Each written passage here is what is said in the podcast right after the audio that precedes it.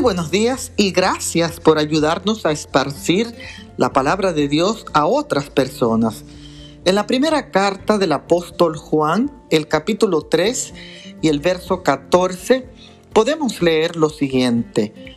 Nosotros sabemos que hemos pasado de muerte a vida porque amamos a los hermanos. Hay una historia interesante que es la historia de Gene Weiner de salvar la vida de más de 800 judíos en los años del holocausto, en el 1940, arriesgaba su propia vida para salvarlos de una muerte segura. Y eso nos hace meditar e inspirarnos a imitar no solamente a Gene Weiner, sino a quien fuera su ejemplo, Cristo Jesús, quien por su grande amor, estando nosotros muertos en pecado, nos dio vida en abundancia. Hoy imita al Maestro y déjalo que guíe tu vida al ayudar a otros a ser libres del pecado para siempre.